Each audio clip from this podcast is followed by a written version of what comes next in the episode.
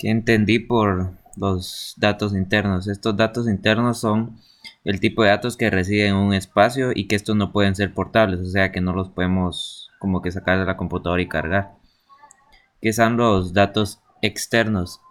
Estos son, pues tienen como que ubican información del dispositivo donde pueden localizar o almacenar todos los datos y estos a diferencia de las internas estos sí pueden ser portables. Que son las dinámicas la matriz dinámica.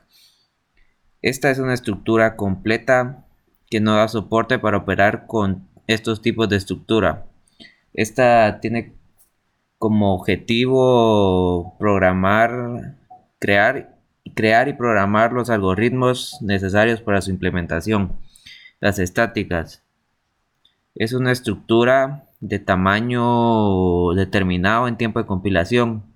Es decir, que esta, una vez restablecido el tamaño de la matriz, esta no podrá volver a cambiarse desde su ejecución.